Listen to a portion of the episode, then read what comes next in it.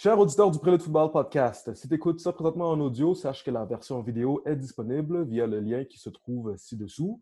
Si jamais tu écoutes la version vidéo en ce moment et que tu nous vois, tu peux écouter la version audio via le lien ci-dessous en faisant tes tâches quotidiennes quelconques, puisqu'on est disponible sur toutes les plateformes de streaming, toutes les grandes plateformes de streaming. Euh, si vous avez euh, suggestions, commentaires ou questions sur des épisodes passés ou sur des épisodes futurs, s'il vous plaît, nous en faire part en commentaire euh, ou par message euh, privé, tout simplement. Et puis, ça va nous permettre d'avoir un meilleur podcast. Fac, euh, discussion avec Mathieu Dumulon, le commentaire offensif des Spartiates du Cégep du Vieux-Montréal. De quoi qu'on a parlé? évidemment, on a parlé de comment il a commencé à coacher en 2007. c'est quelqu'un qui a coaché dans les trois divisions collégiales. Division 3, Division 2 Division 1. Euh, il les a fait dans l'ordre, euh, dans, le même ordre que je viens de les nommer. euh, en commençant à l'anneau d'hier, où il a justement coaché avec euh, Mathieu Joyal, mm-hmm. qui est l'épisode précédent. deux épisodes précédents, ouais. Épisode 17, mettons. Épisode 17. il, a aussi, il a aussi coaché à Lionel Grou. Puis là, maintenant, comme on le sait, coordinateur offensif au Spartiate du Montréal en ce moment. Mm. On a parlé de, son parcours, de, on est revenu un peu sur la dernière saison, comme on l'avait fait avec euh, Rinaldo euh, Sagesse, euh, qui est l'entraîneur-chef avec Mathieu. On a parlé de sa clinique aussi. Il organise une clinique le 28 juin prochain, une clinique en ligne. Que les, informations peuvent être trouvées aussi dans les commentaires. Il faut écrire à Mathieu si vous voulez participer à sa clinique pour réserver votre place. Euh, c'est pas mal ça. Ça ressemble pas mal à ça. On va mm-hmm. commencer le podcast comme ça, je pense. Yep. Bon podcast, tout le monde. Bon podcast.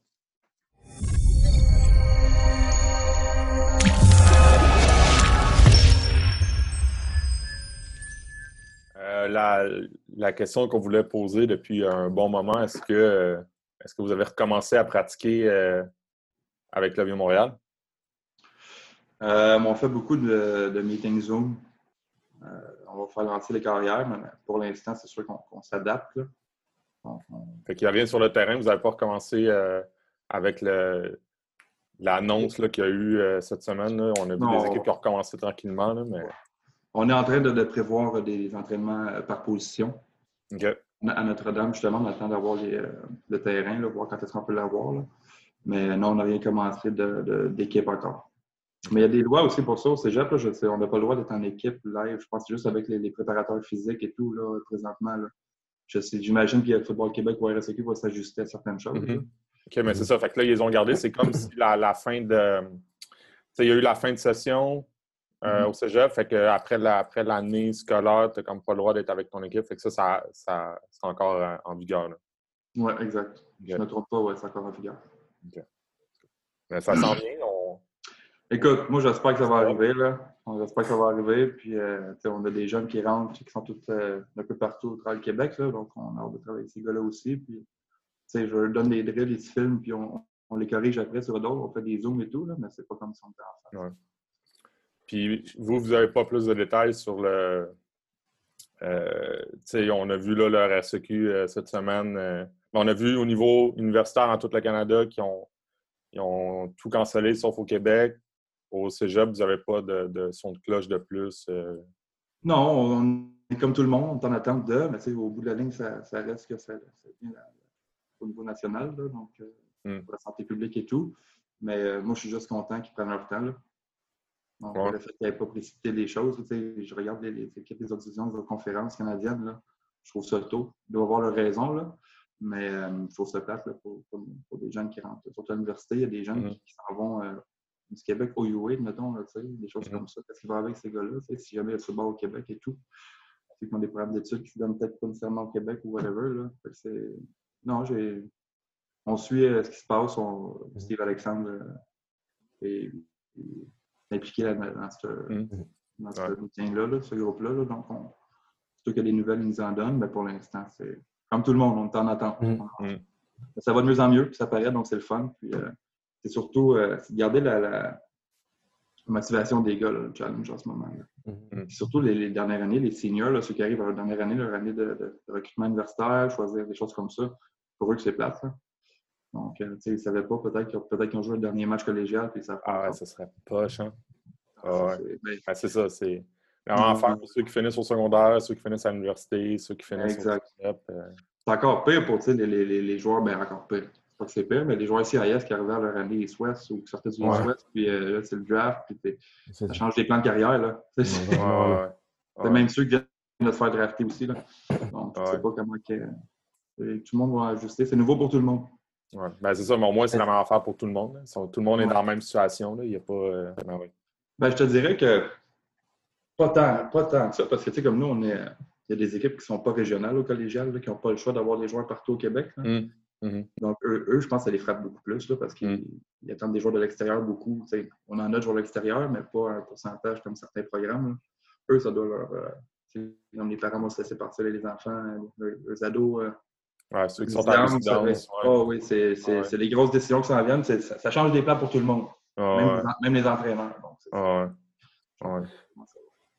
Puis, puis euh, justement, est-ce que ça a affecté euh, votre recrutement? Parce que justement, Ronaldo, il nous a parlé dans le premier épisode que mm-hmm. vous réussissez à faire, à faire, venir des gars de l'extérieur maintenant, de, de Montréal. Oui, exact. Est-ce que ça vous a affecté? Ben, on a recruté avant cette pandémie-là, donc ça ne nous a pas affecté le recrutement. Ça a euh, changé. Oui, exactement. C'est sûr que ben, maintenant, on fait des meetings puis des, pratiques comme par Zoom. Donc, ils sont impliqués autant que ceux qui sont à Montréal. Euh, maintenant, la chose, c'est quand est-ce qu'ils vont pouvoir venir à Montréal et tout. On ne recrute pas partout au Québec, on recrute pour certains. Parce que pour ma part, là, moi, je, mm-hmm. les joueurs de ligne, je ne vais jamais me contenter de rester sur l'île. Je veux mm-hmm. les meilleurs partout, ça, part de mm-hmm. là. On a des joueurs de cette année qui viennent, des joueurs de ligne de SSF, d'Ottawa, euh, on en a qui, se promènent, on arrive sur les à Montréal. Donc, de ce côté-là, c'est là le challenge. Mhm. Euh, mhm. pour l'instant, les, gars sont là, ils font leurs vidéos, on, leur donne un peu des, mini-installs, puis euh, mhm. ils font qu'est-ce qu'on va faire avec ça.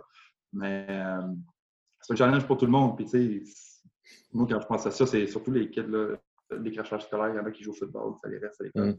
C'est là que c'est, je plus tough. On a toute une clientèle différente selon les programmes. Mhm. Euh, il y en a qui ça fera plus que d'autres. Moi, j'espère juste que, nos joueurs vont, garder la motivation. Là, puis, euh, on fait du mieux qu'on peut pour, rester en contact avec eux puis proche, parce que ça ne prend pas de temps des fois que des jeunes peuvent euh, décrocher. C'est sur le sport ou autre chose. Mm Trouve un job, puis là, fait l'argent un peu, puis là, laisse faire les études parce qu'il n'a pas pensé pendant six mois. Ce serait plate qu'il y en ait qui prennent des décisions un peu précipitées à cause de ça. Mm. Est-ce que toi, ça, parce qu'on est, on, est dans, le contexte actuel, est-ce que ça a changé peut-être l'insertion dans ta position de coordinateur, les plans que tu avais de l'insertion des jeux pour la prochaine saison, est-ce que tu es dans une optique que peut-être il va falloir que ça soit plus, euh, plus simple parce que tu vas potentiellement avoir, avoir moins de temps parce que tu n'as pas eu de camp de printemps? Oui.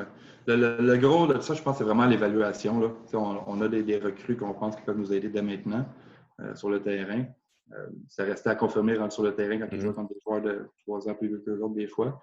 Mais euh, côté installation, je te dirais que pour moi, c'est comme mon meilleur off-season depuis que je coach. Mm. Parce que j'ai pris plus de temps pour faire mes cliniques, plus de temps pour faire mon self-scout, euh, pour voir la saison, plus de temps pour ajouter des choses au playbook ou réajuster des choses. Donc, pour moi, pour moi, comme coach, ça me donne juste plus de préparation. Donc, moi, je sens que c'est ma meilleure préparation depuis que je coach.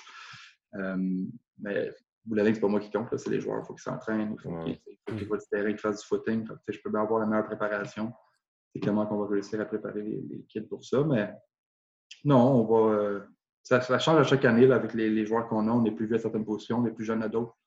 Donc, moi, à chaque année, j'ajuste. Euh, on garde le même système, mais j'ajuste beaucoup de choses, que ce soit les schemes mm. la ligne ou par la passe, ou comme on passe un carrière vétéran, un carrière qui, a, qui aura jamais un match collégial. C'est bon carrière. Euh, c'est jouer avec les forces de, ces gars-là. Mm. c'est surtout de ce côté-là. Ouais. C'est pas euh, c'est une situation nouvelle pour tout le monde, mais ouais. Mais comme tu l'as dit, c'est tout le monde qui est dans le même bateau. Ah J'ai hâte de voir, euh, de voir qu'est-ce que ça va être, mais on va attendre de voir combien de matchs, combien de. Qu'est-ce qui va être possible de faire bientôt mm. ou non. Ça aura plus de temps pour se préparer étant donné que si on a un go rapidement ou si on sait quand est-ce que la saison va avoir lieu, est-ce qu'on va avoir plus de temps. Mm. On va voir. moi, je pense aux préparateurs physiques, en tout cas aux Spartiates. c'est une de nos forces avec Minirus Performance qu'on a. Les gars sont en forme. Ils font ce qu'on va faire durant leur saison. Donc, eux, c'est eux le challenge parce que ça appartient à eux, cette période-là. Mm-hmm. C'est eux qui vont chercher le, tout, ce qu'ils ont besoin pour la saison. Donc, moi, ça me donne juste plus de temps, mais il y en a que ça donne beaucoup moins de temps. Ah, c'est pas, évident. Ah, ouais. Euh, si tu veux, on va, euh, on faire un peu ton, ton parcours.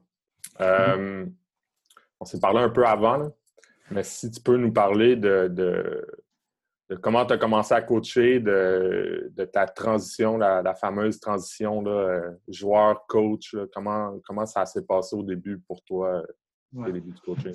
Moi, j'ai fait ma dernière année collégiale en 2006, qui était ma première également. Pour plusieurs raisons, j'ai arrêté de jouer au football. Euh, c'était l'autre, j'écoutais Mathieu, on en parlait tantôt. Mm-hmm. Mathieu Joël qui disait la première saison, on avait, euh, je pense, sur 50 joueurs, 42 ou 40, 40 qui n'avaient jamais joué au football. Moi, j'étais le carrière partant de cette équipe-là. Puis je sortais d'une organisation civile où est-ce qu'on avait gagné Jack Simpson l'année d'avant, un budget de 3 J'avais le choix de soit rester, moi je suis un gars de Repentigny, soit de rester à la maison puis partir le programme, puis euh, ou soit d'aller jouer ailleurs. Puis, fait des camps, puis j'ai pris la décision de rester à la maison. Puis euh, ça a été tough. ça a été vraiment tough. Puis suite à ça, euh, quand j'ai arrêté de jouer, euh, je me suis posé beaucoup de questions, puis je ne l'ai pas finir mon football sur une saison comme ça. Je me suis fait beaucoup de fun. Ce n'est pas une question de ça, mais je me suis dit que, j'avais encore du football en dedans de moi à donner. j'ai commencé à coacher. Puis c'est comme ça que ça a commencé en 2007. J'ai commencé à coacher dans une organisation à repassement civil, euh, niveau Bantam, Midget. Puis après ça, euh, je suis juste passé au niveau collégial avec euh, les triades. Donc, Mathieu Joyal, qui était mon entraîneur-chef, qui était encore l'entraîneur-chef mm. en 2012. puis il y avait eu le, Je me rappelle parce que Mathieu venait de m'engager en 2012, puis il y avait eu la, fameuse épisode que le programme fermait les portes. Ça, moi, mm. j'avais indiqué à, où est-ce que je coachais avant, que je partais au collégial. Puis deux jours après, Mathieu m'appelle et me dit Ouais, il n'y a plus de football au cégep. Donc, ça avait été un super spécial comme. Euh... C'était pas des bons souvenirs, mais après ça, euh, toute la communauté a fait. Euh, je pense que ça a pris deux jours. Là, puis le, cégep a ramené l'équipe de football tout de suite. Puis euh, pour moi, c'est important de retourner là. là. depuis 2006, je pense qu'il y avait eu une saison au-dessus de 500 à la Nausière de 2006 à, à 2011. Donc, pour moi, c'est un bon challenge aussi d'aller installer un, mon système offensif, puis voir qu'est-ce que je peux faire pour aider le programme qu'il m'avait donné avant. Euh, puis cette année-là, ben, ça a bien été. On a été 7-1, on est allé au bol d'or, on a perdu. Je pense 49-42 euh, ou 42-35, quelque chose comme ça. Puis euh, suite à ça, je suis resté là trois ans. quatre saisons, pardon. Trois, quatre saisons. Puis on a toujours joué au-dessus de 500. je pense qu'on a eu quelque chose comme 24-3 comme fiche ou 24-4 comme fiche à travers ces années-là. Il y a eu la demande en division 2 par la suite. Euh, donc, j'étais allé comme coordinateur offensif en Division 2 en Naudière. Ça allait quand même bien. On a fini 3-5 la première année. On a fait les pour une, équipe de région parce que c'était pas un gros cégep. Il n'y a pas beaucoup de programmes de football dans, cette région-là. Donc, c'est quand même satisfaisant. Après ça, ben, il y a eu Mathieu qui partait. Euh, à travers les années, on va partir quelques coachs avec qui j'avais commencé à coacher collégial aussi. Qui euh, Olivier Bourdage qui jouait, qui était le mm-hmm. coach de Montréal, qui était le DC dans le temps que j'étais là. Euh, il y a eu Mike Jones qui était dit par la suite, qui est parti à Lionel parce que c'est un gars Saint-Eustache et tout. Tranquillement, je voyais le monde s'en aller, puis euh, je me disais peut-être peut le temps de passer à une autre étape, une autre organisation. Mm. Puis, 2016, coach Éric Marié m'a contacté pour savoir si j'étais à aller coacher à l'Enelgo, puis m'occuper des carrières, puis l'attaque aérienne. Puis il y avait un carrière là-bas que, je voulais travailler aussi, qui est Charles Aubry, qui est maintenant carrière partant à l'Université Bishop, euh, sa première année. Je pense que c'est un gars avec qui je voulais travailler, puis euh, on a gagné le bol d'or. Une belle saison. Charles a eu. Euh, offensive a fait des, gros jeux. Euh, je pense que Charles a, lancé quelque chose comme 36 passes de toucher, 6 pics dans l'année, ou 2500 ou 3000 verges. Ça a bien été. Puis euh, après le bol d'or, ben, j'ai reçu un appel de, Ronaldo Sagesse euh, pour, euh, pour, qu'il me rencontre. Parce qu'il venait d'avoir le poste. Et puis on s'est rencontrés, on a parlé un peu de nos philosophies, comment on voyait les choses. J'avais aussi fait les, LLL durant la, Coupe Spalding. Je faisais l'équipe LLL. Donc, probablement qu'il m'avait vu coacher là aussi. Euh, eu le processus. J'imagine qu'il a rencontré d'autres mondes ou peu importe. On a décidé d'y aller ensemble. C'est sûr que moi, c'est un projet qui m'intéressait beaucoup parce que Ronaldo, c'est sa première année. Euh, je trouvais que c'est quelqu'un de motivé. Puis euh, j'aimais beaucoup comment il voyait les plans pour, pour le Montréal les années pour les années qui viennent. Donc, moi, je n'ai pas pris le temps d'embarquer là-dedans. Puis, tu sais, la réalité là-dedans, c'est que je suis embarqué dans une machine euh, bien huilée. Là. Mm-hmm. comme, ça fait 30 ans qu'il y a de football là, ils savent ce qu'ils font et tout. Donc, moi, j'ai juste essayé d'amener, euh, rajouter quelques, quelques, morceaux de casse-tête euh, au programme avec l'attaque et tout, pour côté recrutement carrière, peu importe les positions. Puis, première année, ça a été un peu plus tough. C'est sûr qu'il y avait le changement et tout, l'insertion du nouveau système offensif. Je pense qu'on a fini à 4-5. Euh, il y a eu beaucoup de vétérans qui nous ont quittés, mais il y avait eu, euh, pendant, pendant que, Ronaldo était, en, euh, était pour attendre sa nomination entraîneur-chef, il avait quand même continué à recruter. Donc, il avait amené des, des, des solides joueurs là, pour, pour un problème qu'il n'y avait pas d'entraîneur-chef encore. Il y avait des commits et qui pouvaient faire des différentes différences dès l'année qui rentrait au cégep. Donc, je trouvais ça intéressant. J'ai embarqué là-dedans, puis je suis juste chanceux. Là, je suis rentré avec, ils ont gardé tout le même staff. je me suis juste ajouté à ça rentrer quelque chose, euh, quelques petites choses euh, dans le système offensif et puis, euh, comme un nouveau lexique. Mais sinon, ça prend peut-être un an à s'adapter au système. depuis 2018, je pense qu'on est bien parti. Là, puis, mm. vous connaissez les résultats des dernières années. Là, donc, je sens qu'on fait bien les choses présentement. là. C'est juste de continuer et de, finir ça. À l'Anondia, c'était quoi ton, ton rôle? J'étais commentaire offensif puis coach des carrières. J'ai toujours, euh, toujours, coaché les carrières. J'ai toujours été commentaire offensif. Euh, c'est quelque chose qui me passionne. Je suis quelqu'un qui, lit beaucoup, qui, fait beaucoup, beaucoup, beaucoup de cliniques. Euh, puis comme carrière, peut-être parce que moi, j'ai pas eu vraiment de coach de carrière quand j'étais joueur, que je me suis fait peut-être une, mission de dire que, je voulais les préparer du mieux que je pouvais.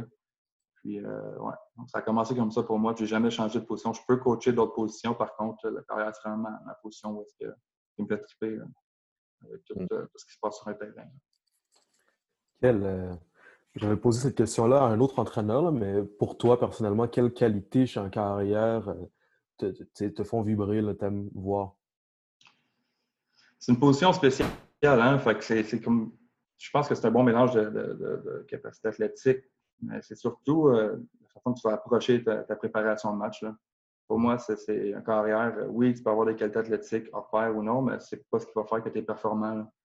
Euh, moi, quelqu'un qui, est prêt à mettre du temps, à travailler avec dans, l'attaque, quelqu'un de sérieux, quelqu'un qui est bon à l'école, je sais que ça va pas travailler longtemps avec, mais quelqu'un de sérieux, tout simplement, pas nécessairement bon à l'école, mais sérieux dans, ses démarches, que ce soit avec son équipe ou avec, avec l'école.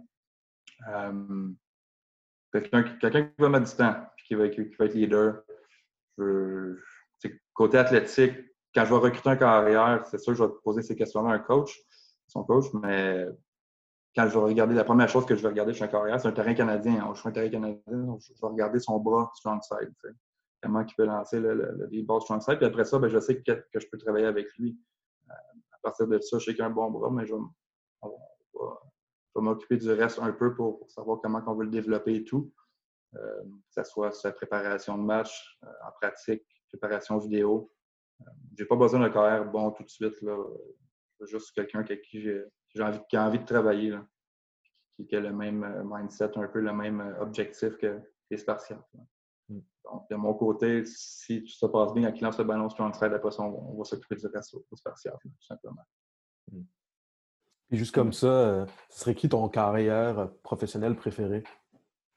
Oh, il y en a plusieurs, là. Il y en a plusieurs, mais euh, c'est sûr que moi, comme coach de carrière, euh, quand j'étais plus jeune, c'est sûr que j'ai regardé beaucoup Peyton Manning. Mm-hmm. Je pense que c'est un incontournable comme carrière. Là. Mm-hmm. ça, ben, des gars comme Rogers qui suivent, Brady, tous ces gars-là. Si tu regardes Peyton Manning ou même Tom Brady, c'est pas des gars qui ont des capacités athlétiques hors normes. Mm-hmm. C'est des gars qui, qui des students of the game sont plus prêts que tout le monde. Puis Donc, c'est vraiment le but de ça. Puis c'est ça un peu le carrière, c'est un général. Là. Donc, oui, quand tu as des capacités athlétiques meilleures que, que, la moyenne, tu peux t'en servir, mais c'est pas ça qui va faire que tu as un bon carrière. Donc, euh, non, je pense Peyton, Peyton Manning, ouais. Comment, euh, quand tu finirais ton, système de jeu quand tu as commencé euh, comme commentateur offensif à, à la mm-hmm. C'était quoi, le, quoi les premières affaires dans, dans, lesquelles tu croyais? Euh, mon système a tellement évolué en plus depuis 2012, mais quand mm. j'étais plus jeune, c'est sûr que j'ai toujours cru beaucoup au mismatch. Tout ce qui est, contour offensif pour aller chercher ce que tu voulais, créer un peu plus d'espace. Donc, c'est sûr que euh, dans ce temps-là, je croyais beaucoup à ça. Euh, mais maintenant, plus que je vieillis, plus que je me dis qu'il faut que je sois diversifié. Donc, j'essaie de mettre des, armes un peu partout. Puis, puis tu sais, comme l'année passée, on joue avec trois porteurs sur le terrain. tout le mm. temps. Il n'y a pas trois porteurs dans le backfield, mais juste on met nos athlètes sur le terrain, puis après ça, on se débrouille avec ce qu'on a. Donc, c'est sûr que côté. Euh, je suis quelqu'un d'agressif, moi. Je suis quelqu'un d'agressif, c'est sûr et certain. Euh, même coach Ray, je pense que des fois, c'est lui qui me met les freins. Là. Mais, euh, mais non, je suis quelqu'un d'agressif. On est là pour attaquer. On n'est pas là pour, pour, être sur les talons. Donc, c'est sûr que quand, le momentum est bien et ça va bien, ben, c'est quelque chose qui, peut monter vite. C'est sûr que quand tu commences mal un match, ça peut descendre vite aussi. Donc, c'est tout cet ajustement-là. À travers les années, je pense que, que, je travaille avec ça. Mais ouais, je pense que je suis très agressif quand, mm. quand j'appelle les jeux je veux attaquer la défensive. C'est pas mal les choses. Quand je regarde une vidéo défensive, c'est qui que je peux attaquer et où est-ce que je peux attaquer rapidement. Mm suite à ça, ben, on, y a plein de petits counters un peu partout, des choses comme ça, l'émotion, mais on est là pour attaquer.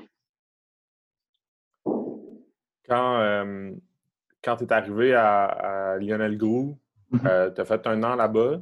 Oui. Puis en même temps aussi, tu coachais à Armand Corbeil au secondaire. Oui. Euh, bon, il y a plein d'affaires à, parler de ça, mais la, première affaire, moi, je me demandais, c'est euh, comment, comment tu gères coacher deux équipes en même temps? Parce que genre, genre on en connaît, il, y en, a tout le temps, il y en a tout le temps des, des crinqués là, qui, qui, veulent, qui veulent faire les deux en même temps. Comment toi, tu as cette année-là de faire les deux en même temps? Ben, c'est sûr que euh, de ce côté-là, moi, là, c'est quelque chose que je ne ferais pas pour m'aider des choses. C'est quelque chose que je ne ferais pas pour m'aider des choses, mais tu sais, je vais. Euh, pas mal des choses, c'est quand je suis parti de la Naudière. Quand je suis parti de la Naudière, dans le fond, c'était pas. Je n'en avais pas commentaire offensif à Lionel Donc, je ne voulais pas perdre mon système en train mm. d'évoluer. Donc, euh, j'ai juste demandé à responsable du programme de football là-bas que je connaissais s'il avait besoin d'un coup de main. Puis euh, par la suite, je me suis rendu compte que ça prenait beaucoup, beaucoup de temps. parce qu'il y avait le terrain à Terrebonne, Terre Corbeil, puis il y avait le terrain à Sainte-Thérèse, à Lionelio. À Romain Corbeil, on pratiquait à 2h30, puis à Lionello, on pratiquait à 5h. Mm. Ça me donnait 30 minutes. Entre les deux, j'ai mm. couru tout partout. Euh, j'ai pas beaucoup dormi cette année-là. Mm. Ça a été, regarde, été chanceux. On a eu les bonnes équipes à Romain Corbeil, on s'est rendu au bol d'or, on avait le bol d'or avec Lionello. Même, ça m'a tiré jusqu'au bol d'or parce que le, bol d'or des deux était vendredi à 10h, euh, vendredi à 7h. Le bol d'or des 1B était le samedi à 10h le matin. Là. on venait de oh le bol d'or. Donc, au vrai, du début août jusqu'à jusqu'au mois novembre, j'avais jusque-là. Mais euh, j'ai appris parce que j'avais coaché juvénile, j'ai été coaché collégial, je suis tourné juvénile après. Ça m'a fait de différentes perspectives aussi. Ça a été cool. Puis, euh, non, c'est. Je l'ai fait, mais je ne le refais plus. Je ne regrette pas du tout. Ça, tu ne le ferais pas en termes de temps, mais en termes d'expérience. Euh, ah, j'ai appris. C'est deux, fois plus de pratique, deux fois plus de matchs, deux fois plus de vidéos à ah. faire. Donc, c'est une année que j'ai mangé du football. Mais euh, c'est ça, j'ai des jeunes enfants maintenant, donc je ne pourrais plus voir ça. Ah. Hmm. Est-ce que, est que la. la... Tu sais, parce que l'approche d'un joueur euh, au niveau cégep, l'approche d'un jeune au niveau secondaire, euh, juvénile, est-ce que toi, comme coach, tu étais capable dans la même journée, là, dans la dans, la même après-midi même de, changer ton approche ou d'adapter ton approche ou c'est quelque chose même que finalement tu t'es rendu compte que tu n'avais même pas besoin? Bien, Armand Corbin, c'est un programme avec une concentration football. Donc, les joueurs qui étaient là, c'est tous des joueurs qui sont sérieux dans leur, euh, approche sportive. Là-bas, ils sont là pour, jouer au football, ils veulent apprendre et tout. Donc, euh, c'est sûr que euh, le langage était différent un peu, peut-être le côté caractère et tout. Les joueurs, chaque joueur est différent. Donc, on fait attention à ça. Mais pas tant que ça parce que les, gars étaient sérieux. Comme j'ai eu du fun à Armand Corbeil, je peux faire les mêmes choses que j'ai fait à la Naudière, j'ai fait à Armand Corbeil. J'avais autant de temps pour me préparer. Les gars, ils, mettaient du temps. Donc, ça n'a pas été un problème. Je ne te dis pas que j'aurais été dans un programme peut-être plus participatif. Ça a été complètement différent. Sauf qu'en arrivant dans un programme comme ça, euh, j'ai pu, euh, j'ai pu profiter de, que les joueurs voulaient ça aussi. Là. Donc, ça a été. Euh, non, il n'y a pas une tant grosse différence. Ça reste que c'est des, jeunes de 15-16 ans, puis ça ben, tombe de 17 à, 20 environ. Donc, c'est minime comme différence. C'est pas tant, tant, que ça. Là. Puis, comme je te dis, étant donné que c'est une concentration football, les gars sont là pour ça. Donc, ils veulent apprendre, puis ils sont contents de, que tu sois là pour ça. Hmm. Hmm. Si tu avais, mettons, un truc à donner à un coach qui, qui voudrait faire ça, deux équipes en même temps, là. oui, euh, tu ne leur ferais pas, mais il y en a qui vont se dire ben moi, je vais être capable, euh, je vais l'essayer quand même. Que le terrain soit plus proche, que les terrains soient proches. mais non, mais c'est quelque chose, il faut que tu te prépares. faut que tu te prépares. C'est comme, je ne sais pas, ça dépend du poste aussi qu'il y a dans les deux programmes. Là. Euh, je n'aurais pas pu être commentateur offensif en, au collégial puis au junior en même temps. il y aurait un membre quelque part d'une équipe. Et, j'avais entendu, je pense, euh, coach Jean-Fred à Saint-Jean-Eudes qui faisait beaucoup d'équipes et tout, puis il parlait des, des, bols d'or et tout, puis qui disait ah, Cadet, je pense qu'on n'a pas gagné. Tu on, se pose la question après, j'ai préparé autant mon équipe cadet que mon équipe juvénile, tu sais, puis euh, c'est des questions qu'il faut que tu te poses. Euh, ça dépend aussi de comment tu es entouré. C'est à quel point tu peux en donner à tes assistants aussi, qu'est-ce qu'il y a du temps pour toi aussi à donner au programme. Donc, c'est plein, plein de choses à gérer. Là. Plein de choses à gérer, mais euh, quand tu es à la maison, faire le travail de vidéo préparation, c'est pas super. Mais mm. pas ça, mais à qui tu peux en donner, qui tu t'assurer que ça va être fait aussi. C'est surtout ça parce que c'est vraiment une côté, côté préparation, puis c'est ça la différence. Comme entraîneur, nous, c'est pas nous qui jouons, mais ce qu'on peut faire comme différence, c'est la préparation des joueurs. Mm. C'est là que tu dois regarder comment tu, dois faire les choses, puis tu dois respecter ton horaire. Euh, à Lionel Groux, tu as, coaché un an, mais tu as gagné le bol d'or. Ça reste que c'est une belle année. C'était une mission ouais, pour ta première année. Euh, comment tu as, vécu le switch, euh, la transition au, euh, au Vieux-Montréal? c'est un autre monde. C'est un autre monde. Parce que même, même Lionel, c'est pas, un, pas un programme qui existe depuis tant d'années. Hmm. Donc, c'est pas la même chose. C'est c'est juste pas la même. Tu arrives au Vieux-Montréal, c'est tous des anciens du Vieux-Montréal, les responsables du programme, les coachs, coachs de position. Euh, je pense que quand je suis arrivé en 2017, les seuls coachs qui n'avaient pas joué au Vieux-Montréal, c'était moi et Denis. Puis Denis, ben, il est au Vieux-Montréal depuis que, vous le mm. savez, ça fait longtemps qu'il est là. Donc, c'est une culture qui est déjà bien établie, puis c'est juste le fun d'embarquer là-dedans. Lionel Grou, euh, euh, c'est différent. C'est sur la rive nord, c'est un mindset différent. ils ont leur propre culture aussi et tout. Ça a été bon, on a gagné le en des deux. Donc, euh, c'est sûr que, le football au Vieux-Montréal, le parti pris, là, je suis là, moi, c'est sûr et certain que, j'aime beaucoup comment ils font les choses présentement. Euh, quand, tu rentres là-dedans, tu sais que tu es, back partout. C'est une bonne plaque tournante pour le cégep à travers le, Québec. Tu es appuyé de tout bord, de tout côté. Donc, c'est juste, tu as le goût de travailler encore plus. Là, euh, c'est du vieux, là, quand, Quand, ce coach-là. Puis tous les anciens, toute la, culture qui est établie. Puis pas juste les anciens qui coachent, il y a des anciens partout là, au Montréal. moi, depuis que je suis là, j'ai connu plein d'anciens euh, qui coachent partout, qui sont universitaires ou des gars qui sont pro, whatever. Puis je peux prendre le téléphone, les appeler. Euh, à chaque off-season, je le fais. Là, euh, Fabrice, peu importe, là, ils sont toujours là pour toi. Puis ça, c'est pas quelque chose que tu peux avoir, c'est quelque chose qui, se gagne avec le temps. Mm-hmm. Donc, de profiter de ça, ben, c'est le fun. Puis, c'est la culture. C'est la culture. c'est ça qui me fait triper. Est-ce que quand tu étais à Lionel Grou, il y avait déjà euh, des, des, euh, un plan de monter éventuellement en Division 1? Est-ce que c'était quelque chose qui se parlait quand tu étais là? Oui, ouais, ouais. quand je suis arrivé, c'était clair, net et précis que c'était leur plan de monter en Division 1. Euh, avant que j'arrive, je pense qu'il avait fait trois ou quatre finales du bol d'or dans les 7-8 dernières années, mais il n'avait pas gagné. Je pense qu'il attendait juste ça pour faire la demande. Euh, puis euh, l'année qu'on était en 2016, on, a donné beaucoup. Là. Donc, je pense que pour eux, c'était le temps de faire, faire le saut. Puis euh, on est là, rendu en 2020, c'est en division 1. Donc, c'est une mission accomplie pour eux, j'imagine. Là, mm. je, ne suis plus à l'interne, donc je ne sais plus c'est quoi leur objectif. du temps que moi, j'étais là, c'était mon temps en division 1. tu l'as dit, ta première année, ça, a été. Euh, pas tu as trouvé ça tough, mais ça a été un ajustement là, au Montréal. Euh, je, me, pose la question, tu sais, euh, le, le commentateur offensif doit avoir une bonne relation aussi avec le commentateur défensif. Mm-hmm. dans la même équipe, ne serait-ce que pour peut-être planifier des affaires et tout et tout. Est-ce que, est-ce que de travailler, mettons, avec quelqu'un comme Denis, chat au Montréal, c'est quelque chose qui t'a euh, pas, euh, pas surpris, mais comme est-ce que tu as rencontré quelqu'un qui t'a aidé? Euh, il y, a une réputation, là, tu l'as dit, là, ça fait longtemps qu'il est au mm-hmm. Montréal. Est-ce que c'était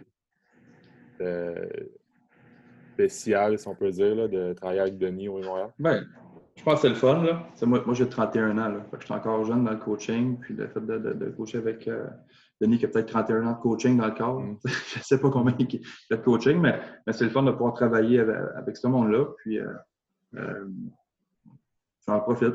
Comme, il y a toujours du chalk talk après les pratiques. on fait les pratiques, les game plans, les meetings et tout. Donc, oui, ça profite à tout le monde de, coacher quelqu'un d'expérience, que ce soit Denis, que ce soit un autre. je pense que mm. comme coach, tu ne dois pas te limiter à juste une, vision. Là. Tu regardes ce que tout le monde fait, puis tu prends, prends ce que tu aimes. Donc, oui, ça, oui, ça, ça, profite à n'importe qui. Même Branzo Carabin, ça va profiter au coach du Carabin, qui aurait été euh, juvénile, ça aurait profité au coach du juvénile, peu importe. Quand tu coaches avec quelqu'un d'expérience, euh, essaie d'enregistrer le, le, maximum puis d'emmagasiner comment il fait les choses. Puis après ça, ben, tu prends ce que tu aimes, tu délaisses un peu ce que tu aimes moins. Mais le fait de, de, coacher avec plusieurs personnes différentes, je pense que c'est ça le, but. Le fait pas juste Denis, mais d'avoir coaché trois organisations avec trois mentalités différentes, ça m'a aidé aussi comment les choses sont faites. Parce que tout le monde est différent. Que ce soit euh, Ronaldo au Vieux-Montréal, que ce soit Eric Marie à Lionel Groux, Mathieu Joyal à la Naudière. C'est trois mentalités différentes. C'est trois programmes qui, ont gagné des matchs beaucoup. Là. Donc, euh, c'est pas. Euh, tu prends un peu. Il faut chercher un peu ce que, ce que, ce que tu veux parles, de, tu parles justement des, différences, puis justement, tu as coaché dans les trois ligues. Toi, comment est-ce que tu vois euh, ces trois ligues collégiales-là? Qu'est-ce que tu veux dire? Ce que je veux dire, c'est comment est-ce que tu. Euh, ce serait quoi les différences, dans le fond, pour toi? Ou les. Euh, ouais, c'est ça. Hmm. ça, c'est une bonne question parce que tout le monde se pose cette question-là. Tout le monde reste pas, politiquement correct, c'est bien correct. Là. Mm-hmm moi, je pense que quand on a fait le, le, commencé quand j'étais en Détroit pour faire le soit le D2, quand de la a passé, euh, la différence n'était pas tant grosse que ça.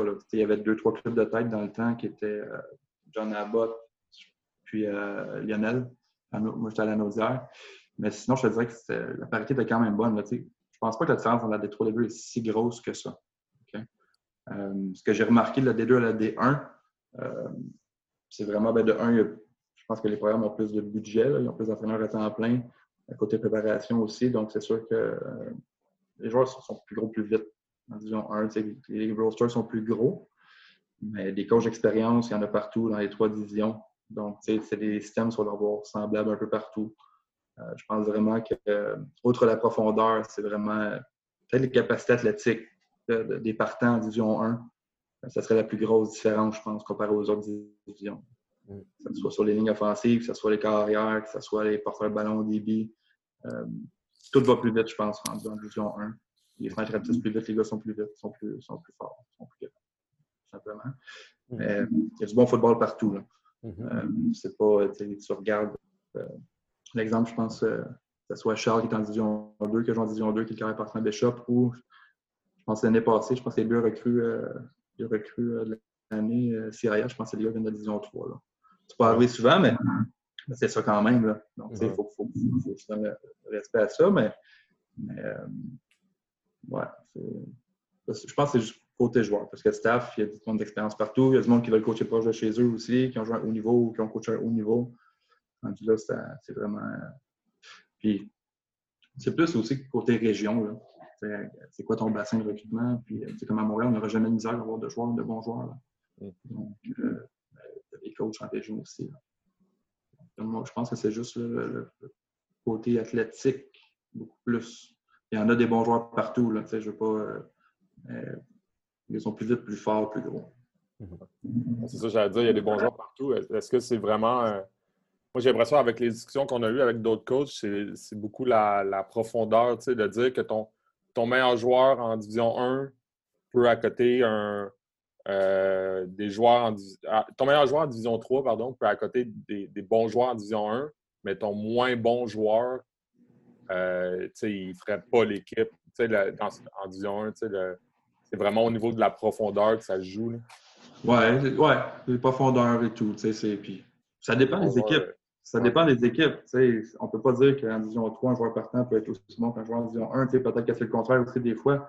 Il y a des gens qui prennent des décisions pour des fois pour des programmes scolaires et tout. Euh, ouais, je pense que c'est pas mal. Sur la profondeur, c'est sûr que certains, on a plus de joueurs, plus de plus de place sur le roster aussi. Là, en Division 2, Division 3, c'est 50 ou 5. Je pense que c'est 50. 45, je ne me rappelle pas euh, que tu as ton, ton, ton, alignement. Puis je pense qu'en D1, c'est 60. Là. Mm. 50. c'est 10 joueurs de plus. Mm-hmm. euh, donc, tu sais, c'est. Ouais. Profondeur, ça fait partie de ça aussi. Là. Mm. Euh, comment tu as dire comment tu as vécu ta dernière année, là, mais comment s'est passé la dernière année au, Vieux-Montréal? Parce qu'on on a parlé avec Ray, on a parlé aussi avec. Euh, on a eu les deux côtés, en fait. Là, on a été chanceux. on a eu le côté de, votre. ben là, je parle de la dernière game de, votre saison avec Ray, puis on a eu le côté aussi de, l'équipe qui vous a éliminé avec, mm-hmm. euh, contre Lennoxville. Mais comment ça s'est passé la, la, dernière année? Parce que Personnellement, j'avais l'impression que vous aviez une bonne équipe, vous étiez mature, euh, offensivement, vous étiez bon. Mm-hmm. Comment tu as vécu ça?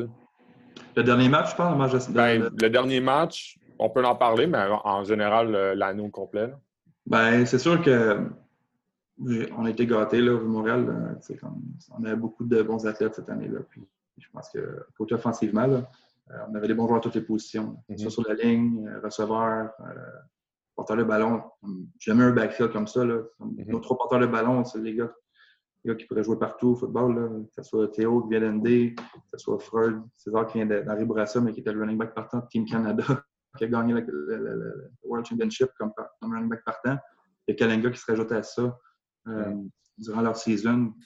Euh, donc, c'est sûr que, comme leur offensif, la seule chose que tu as à faire, c'est de donner le ballon à ces gars-là le plus rapidement possible puis les mettre sur le terrain. Mais ça, c'est quelque chose qui est dur aussi. Là. quand tu as beaucoup d'athlètes, tu, fais une bonne distribution de ballons. Puis euh, euh, ça fait des joueurs contents, des joueurs pas contents. les gars cette année ont embarqué dans, là-dedans. Donc tout le monde était content. Puis tout le monde. Euh, mais clairement, il y en a qui savaient que, que on ne peut pas juste donner le ballon à une personne. Ah, c'est ça. Moi, je vais toujours donner l'exemple de, de Theodore Seaborn. Theodore Seaborn, c'est un, euh, un excellent leader pour nous l'année passée. Là. c'est très bien là, que j'aurais pas avoir beaucoup plus de portée que ça. Il a pris son rôle qu'on lui a donné. Il était là jusqu'au bout, puis il a l'idée l'attaque aussi, même s'il a eu moins de portée que certains, avec, mettons, avec Kalenga ou Freud. Il y avait un autre gros rôle, peut-être même plus gros côté leadership, des choses comme ça. C'est de donner un rôle à, chacun, puis que c'est que tout le monde embarque là-dedans. Euh, sur la ligne aussi, on avait cinq bons joueurs de ligne. Je prends l'exemple de, Jess Janvier, qui va être notre, cœur à gauche, l'année passée, n'a pas joué beaucoup. Il échangeait ses reps avec, euh, avec Frédéric Frédéric, il s'en va à, l'Université de Montréal. Ce joueur-là, il a une capacité athlétique incroyable. Il, y a des offres NCA présentement, puis pense que starté quatre matchs l'an passé. Là. Donc, il faut juste t'assurer de.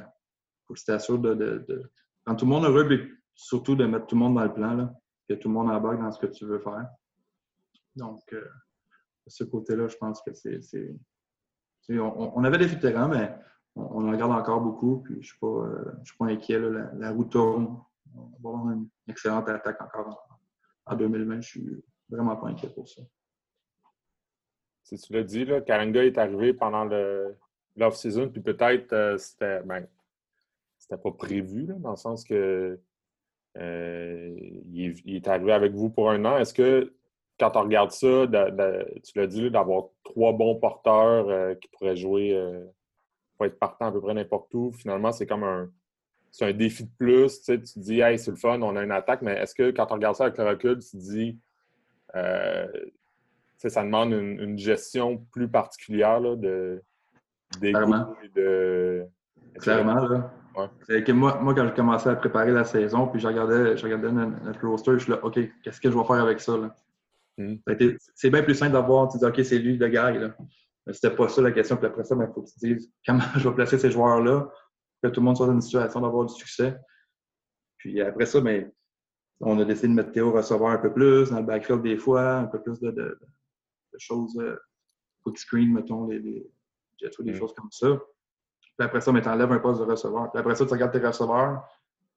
Là, j'avais Malik Maiga, puis j'avais Yuri, Yuri, Gauthier qui était tight end et receveur aussi. Puis là, je me demandais aussi que ma job, c'était vraiment de situer le ballon et de placer aux bonnes places, tout simplement. mais c'est complexe. C'est pas facile à faire. C'est pas facile à faire. Tu le faire comprendre au carrière aussi que, que c'est mieux pour lui de distribuer le ballon aussi. Mm. Mais c'est. Je reprendrai un roster comme ça n'importe quand. je ne suis pas là à me plaindre. mais c'est des, des, ajustements à prendre. Il y a toujours des équipes comme ça chaque année là, qui sont un peu plus. Euh, arrivent avec beaucoup plus de troisième année, puis que c'est des choix à faire à chaque année. des fois, c'est d'autres organisations que c'est comme ça aussi. Fait que c'est à savoir comment tu veux approcher ça et tout. Mm. Puis qu'est-ce que tu penses qui, euh, vous a manqué pour finir en demi-finale? Ouais, j'ai regardé souvent ce match-là. Honnêtement, euh, je pense qu'on n'a pas eu beaucoup de momentum en, début de match. Euh, on a fait des erreurs, des choses qu'on faisait bien durant toute l'année. ces erreurs-là, on les a payées à chaque fois qu'on les faisait. Hmm. oui, ils ont bien joué. Nous, on a mal joué. On a connu notre pire match de la saison, au pire moment offensivement. Probablement qu'eux ont connu leur meilleur match aussi, là, la saison à ce moment-là. Puis euh, après ça, ben, ils ont bien fait les choses. Euh, ils, ont, faisaient des longues séries offensives. je pense que sur 80 jeux, je pense qu'ils ont, couru 75 fois. Là. Mm. Donc, nous, on était sur le banc, pas de point de momentum. Euh, puis les jeux qu'on. Je pense que Ronaldo l'a bien dit, là, les jeux qu'on devait faire, on ne les a pas faits. C'est des jeux qu'on a fait toute l'année. C'est sûr que c'est plate pour les joueurs c'est plate pour les coachs aussi. Euh, c'est jamais quelque chose qu'on veut. Mais euh, c'est une partie de la game. Il faut faire avec, puis il faut, se relever de ça, puis travailler sur ce qu'on a mal fait. Puis euh, c'est sûr que j'aurais aimé ça jouer la semaine d'après, en voulant dire de pouvoir se rattraper sur notre, mauvais match. Sauf que là, c'est le off-season, puis euh, je pense à ce match-là. Mais c'est un match qu'on a perdu, puis c'est next game. Mm. C'est sûr que c'est pas le but. Le but, c'est toujours de gagner le bol d'or au vieux. Donc, euh, on travaille pour aller chercher le bol d'or 2020 présentement. Mm. Cette partie-là est derrière nous, puis on, travaille pour, euh, que ça arrive. Mm. Qu'est-ce qui serait une des choses les plus euh, difficiles que tu as accomplies ou, ou dont tu serais le plus fier? Au football? Au football ou en général aussi? Bonne question. Euh, je pense que c'est plein de choses. Là, de, juste de, voir les, jeunes réussir. je pense que c'est là que tu es fier. Euh, moi, je vais prendre l'exemple d'Arnaud Desjardins, là, quand il est arrivé dans le programme en 2017, de voir progresser comme ça. Je pense qu'Arnaud avait, euh, je pense qu'il avait starté quatre matchs juvéniles, il y avait eu des blessures et tout. Mm. Il, a, pris le choix de venir au Vieux-Montréal, puis il y avait d'autres options. Puis je l'ai vu progresser pendant trois ans.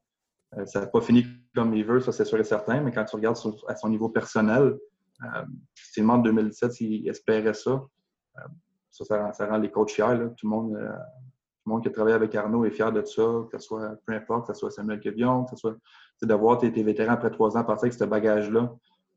c'est pour ça qu'on coach. Oui, on veut gagner des matchs. Voir ces joueurs-là, je pense qu'Arnaud finit avec une excellente cotère, il est performé à l'école, performé sur le terrain, une MVP, que ce soit Sam, des choses comme ça. Peu importe les joueurs, c'est pour les gars réussir puis de, de, monter la prochaine marche pour leur, projet futur. Non, on est comme on est avec eux pendant trois ans. On s'assure qu'ils gardent le, bon chemin. Les voir continuer leur chemin en bonne direction, c'est parfait pour nous, le Moussan. C'est ça qui, fait que ça qui fait que je coach. Hmm. Arnaud, là, Arnaud, il, tu, l'as dit, il n'a pas joué beaucoup. Euh, ben, sa dernière année au, secondaire, il n'a pas joué beaucoup. Là. Mais est-ce que vous, mm-hmm. vous le saviez que, que ça, il y avait le potentiel, ce potentiel Est-ce que, mettons, avant la saison, vous saviez que euh, ça, nous, on le sait, mais personne, peut-être personne ne le sait à l'extérieur, puis ça, ça va être comme une surprise. Puis...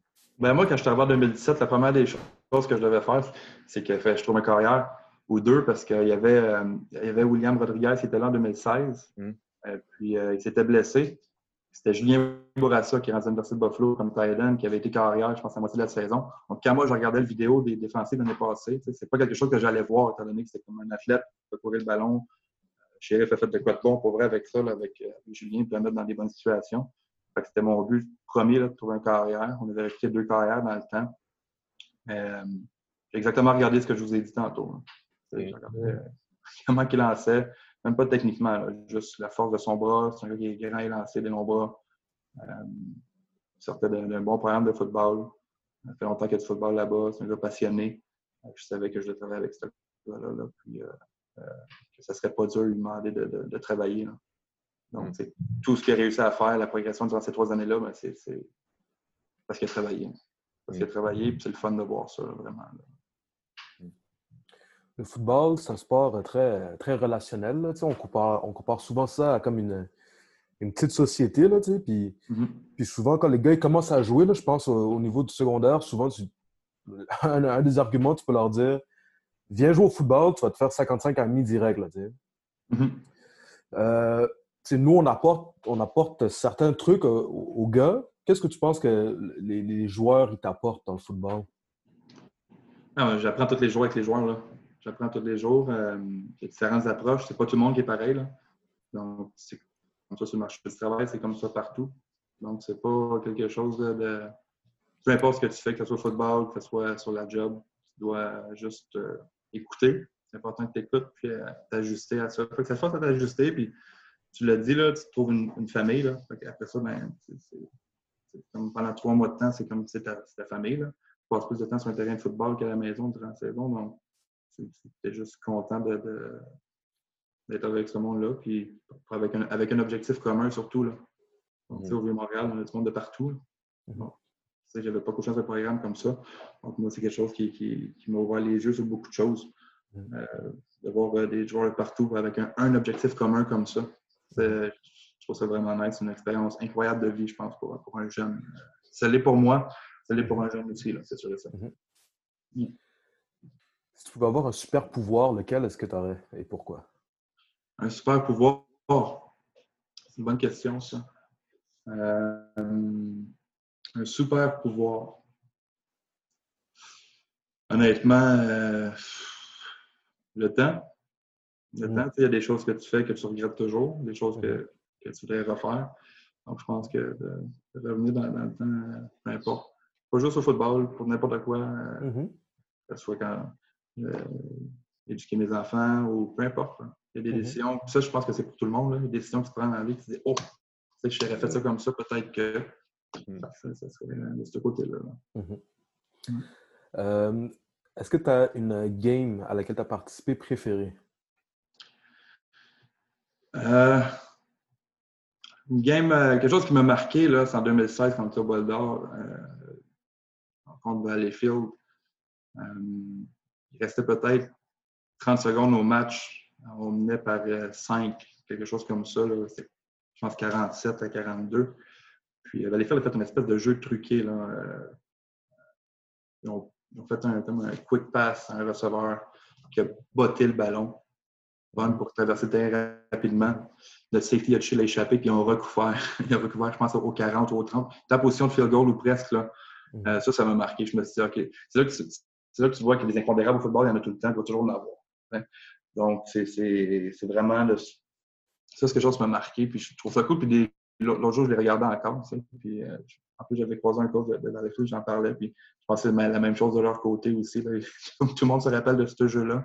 Mm-hmm. Euh, sinon, euh, les matchs que, mon premier match au vieux, en 2017, on arrivait, on allait jouer à CNDF, on allait gagner le bol d'or est arrivé quelque chose en fin de match où est-ce qu'un botté un field goal que nous on pense qu'il est bon, les autres pensent qu'ils sont, sont pas bons et tout. Mais tu sais, j'ai pas. Euh, de ça. C'est plus des, des, des, moments dans les matchs que, mm-hmm. des matchs plus précis. que ce soit championnat ou non. Euh, c'est plus des, moments de match là, qui, qui, font que oh, c'est un, ce niveau-là. Mhm. Est-ce qu'il y a une ou plusieurs personnalités publiques euh, qui t'inspirent? Ça peut être un politicien, un, acteur, un artiste, un sportif, peu importe. Mhm. Je ne sais pas si ça a été dit, c'est sûr que, Georges Saint-Pierre, c'en est un. là. Mm. Quelqu'un qui sort d'une petite ville, ça arrive sud. Mm Probablement le, pound for pound UFC euh, de tous les temps, ou deux, ou peu importe, ça dépend des opinions. Euh, de voir des, des, du monde réussir, euh, peu importe de où ils sont partis là, mais je dirais côté sportif, c'est pas mal Georges Saint-Pierre. Pas juste pour le, sport de combat, c'est juste son chemin puis comment il a, fait son nom, parce qu'il commençait à. J'ai lu, des choses sur lui là, qui commençait à des, des, combats à Kanawaki là, dans, à, la réserve pour finir euh, sold out au Sandbell, au UFC 200, euh, puis reprendre cette ceinture après son opération, je ne me trompe pas. C'est des choses inspirantes. C'est quelqu'un qui m'a inspiré son parcours. Ça, c'est quand même ici. Euh, Phil Jackson, Jackson, euh, Coach J. Bowles. Mm-hmm. Euh, sinon, il y a des joueurs Tony Dungy, qui a gagné le premier, premier Super Bowl. Donc, toutes des, histoires comme ça, là, pour un coach afro-américain, c'est le premier qui a gagné le Super Bowl, je ne me trompe pas. C'est des histoires comme ça qui font que c'est inspirant. C'est des gens qui travaillent et qui, qui, arrivent à leur fin. Donc, euh, Surtout, j'ai lu le livre de Tony Dungy, puis ça, c'est quelque chose qui, m'a marqué. Puis sur le leadership, puis je pense que je le relis à chaque année. Juste avant la saison, je me rappelle un mm-hmm. peu de, ça. Comment, euh, comment tu vois le leadership, toi? Euh, comment je vois le leadership? Qu'est-ce que tu veux dire? Comme... Comment tu. Euh, est-ce que le leadership, c'est quelque chose que tu te mêles activement de ça dans ton offensive ou est-ce que tu es un peu plus reculé? Euh... Tu cherches des leaders précisément. Est-ce qu'il y a des types de leaders plutôt que tu cherches précisément à avoir? Ou... Ben, honnêtement, moi, de mon côté, leadership, ça n'a pas besoin de quelqu'un qui parle. C'est juste quelqu'un qui va travailler, qui monte par l'exemple. Euh, va guider les joueurs, mais c'est à eux de faire ce rôle-là. C'est à eux de, ressortir là-dedans. Euh, tu essaies de leur donner une routine pour qu'ils soient autonomes et qu'ils deviennent des leaders. Ça, c'est sûr et certain. Euh, je peux donner des exemples. Euh, mais c'est Coach Ray est bon là-dessus, pour vrai, de, mm-hmm. Mm-hmm. bien montrer aux gars c'est quoi chercher du leadership. Moi, pour ma part, leader vocal ou non, non vocal, ça ne me dérange pas. Mm-hmm. tant que tu fais ce que tu as à faire. Après ça, tu n'as pas, besoin, pas besoin de parler pour montrer que tu fais tes choses. le monde autour de toi, il voit aussi. Donc, euh, pas pour ma part. C'est quelqu'un qui, travaille avec une, rigueur au travail, puis qui est là pour les bonnes raisons, puis qui pousse pour les bonnes raisons surtout. Ça, pour moi, c'est un bon leader. Puis pas juste sur un, niveau, que ce soit dans à l'école, que ce soit au gym, que ce soit sur le terrain. Si tu pouvais vivre dans n'importe quelle série télévisée, dans laquelle tu vivrais et pourquoi? Série télévisée? En plus, euh, ça, c'est une bonne question. Je ne regarde pas tant de séries télévisées. C'est ça le pire, mais euh, euh, pas assez calé pour vrai. Je ne peux, peux, pas te répondre là-dessus. Euh, Peut-être que ça va revenir tantôt. Là, Tu peux dire Last Dance. Tu peux dire Last Dance pour être Phil Jackson. Oui, c'est ça. Je, pourrais. Je pourrais. En plus, j'ai écouté deux fois en plus. Mais non, c'est un bon exemple. Euh, quel serait un des meilleurs cadeaux que tu aurais reçu? Ah, ben c'est sûr, mes enfants, là. Mes, enfants, c'est. C'est juste le temps, le temps du monde qu'on aime, là. Le, mes enfants, ou ce que quand tu étais. pas mal ça, là. C'est ça qui fait que mm-hmm. c'est ma drive le matin, simplement quand je me lève. Là. Donc, euh, mm-hmm. c'est ça. Est-ce que tu as une routine d'avant-match? Euh, ouais, ouais, j'ai une routine d'avant-match. Euh, même si on a un photocopieur euh, au cégep, je vais toujours imprimer mon cachet chez mon père avant mon match. Tout le temps, tout le temps, tout le temps. Il demeure à 15 minutes de chez nous. Je pense pas qu'il sait que c'est ma routine, mais moi, je sais que c'est ma routine. Donc, je parle un peu du match. Après ça, je pars, puis je sais que ça va me rejoindre. Mais sinon, c'est ouais, ma routine, c'est que je vais faire mon, mon cachet chez mon père avant, avant chaque match, même si c'est à l'extérieur. Lui, il s'est jamais rendu compte que c'était ta routine. Tu fais ça depuis, euh, depuis que tu coaches? Ben, je ne sais pas s'il s'est posé la question. Probablement qu'il dit là, à la maison, il n'y a peut-être pas d'imprimante au, bureau, peu importe. Là. Mais moi, je vois même j'ai une imprimante partout. Euh, je vais, je vais l'imprimer chez eux quand même. Ah, bon. Je fais ça depuis que j'ai commencé à coacher, je pense, au collégial en 2012. Est-ce qu'il y a un coach dans ton parcours euh, qui, est mémorable pour quelconque raison, un ou plusieurs? Oui, j'ai pris un peu de tout, là. On en parlait tantôt. Mm-hmm. Euh, que ce soit Mathieu, que ce soit Eric, que ce soit Coach Ray, ou même quand je jouais euh, Benoît Husson. j'ai pris un peu de tout, mais j'ai pas joué de temps longtemps au football, donc j'ai pas eu la, chance peut-être de, d'avoir des coachs longtemps parce que mhm. quand je changeais de niveau, ça changeait de coach ou au collège, j'ai arrêté après un an. Donc, c'est pas. Euh, c'est surtout le, monde que je vais croiser, que ce soit en clinique. Euh, je, garde, ces contacts-là surtout. Mhm. Euh, qui fait que c'est tous des, des, exemples différents de, eux, comment qu'ils font les choses. Donc, je vais chercher un, peu de tout. Un peu de tout sur, sur ça. Mhm. Si tu devais choisir deux valeurs, lesquelles tu choisirais? Respect, intégrité. Là. Euh, respect, intégrité. Euh, est-ce que tu as déjà reçu un, conseil d'un coach euh, quand tu étais joueur ou entraîneur que tu utilises encore? Oui, ouais, clairement. ma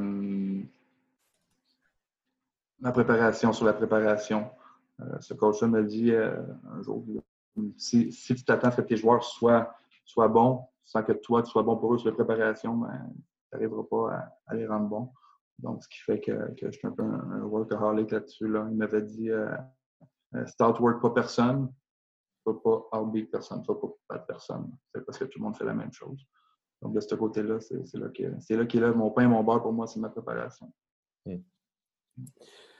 Euh, la fameuse euh, question cheesy, mais qui vaut la peine tu rencontres un génie, tu as trois vœux. Quels sont les trois vœux? Oui, c'est un peu comme as la question de tantôt. Tu disais, euh, c'est une chose pour mener dans le temps, certaines décisions. Mm-hmm. euh, ça, c'est vouloir le bien pour, ma famille proche, pour, le monde qui m'entoure. Puis après ça, pour mes joueurs aussi. J'ai pas. Euh, j'ai mon cercle, puis, puis, je vais en prendre soin, puis euh, c'est tout ce qui compte. Mm. Euh, on fait un film sur ta vie, un film autobiographique. C'est quoi le titre du film et ce serait quel genre de film? C'est pas un film d'action, en tout cas, ça c'est sûr et certain. Mais euh, je sais pas, moi, peut-être euh, un film sur ma vie. je sais pas. Je sais pas un titre. je sais pas. Un long parcours. Un long parcours. Je suis de, de, de, depuis que je suis au Montréal, j'ai pris étape par étape. Puis là, je suis rendu là.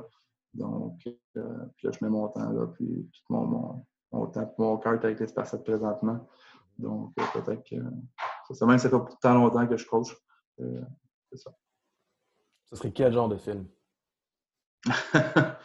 Ce ne serait pas un drame ni un film d'action, en tout cas, mais je te dirais un film. je sais pas, moi, un film. bonne question. Je pense à ça. Je vais peut-être revenir à ça tantôt. Euh... Euh, bon, on va aller pour une dernière question.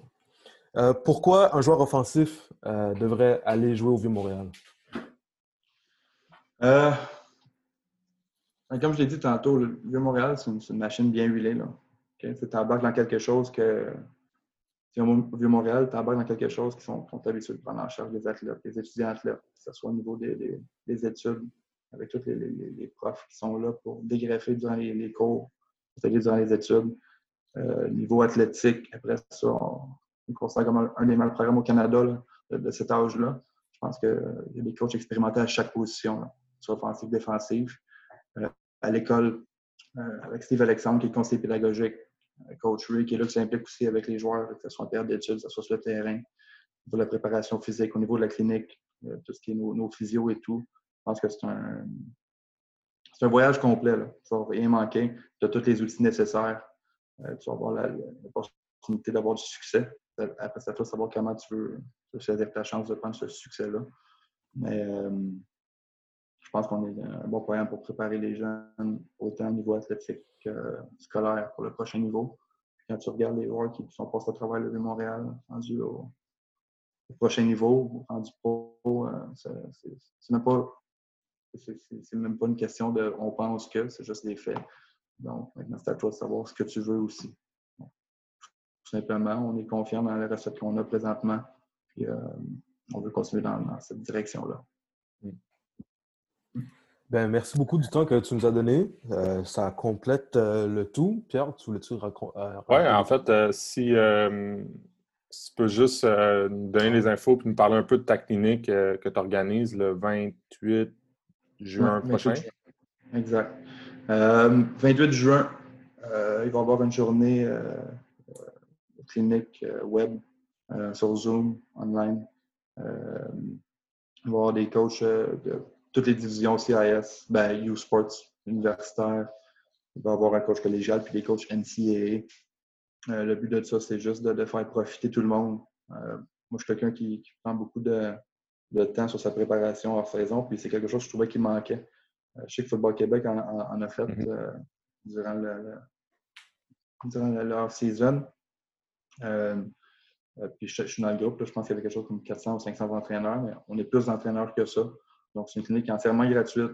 Euh, il va y avoir des coachs de la division Pac-12, il va y avoir le coach NCA, des coachs du sport. C'est juste pour faire profiter tout le monde, toutes les positions.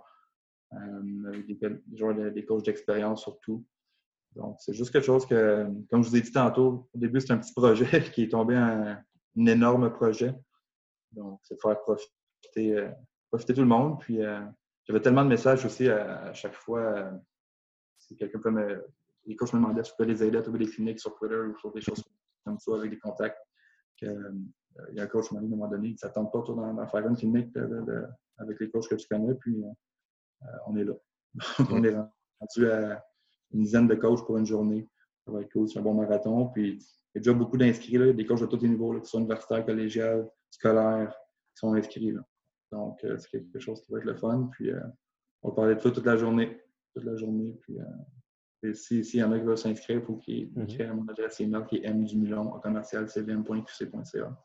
Euh, juste s'assurer d'avoir le, bon nombre d'inscrits que tout le monde ait accès. Là. Avec Zoom, il y a des, restrictions et tout. Là. Donc, si quelqu'un prend accès à quelqu'un d'autre, ça peut bloquer l'accès à quelqu'un d'autre. C'est juste m'écrire. Puis, euh, on ne veut pas se rendre plus haut que 500. On est à 250 présentement. Donc, simplement, ça va être cool. S'il y en a d'intéressés, ben, ils ont juste juste à m'écrire. Cool.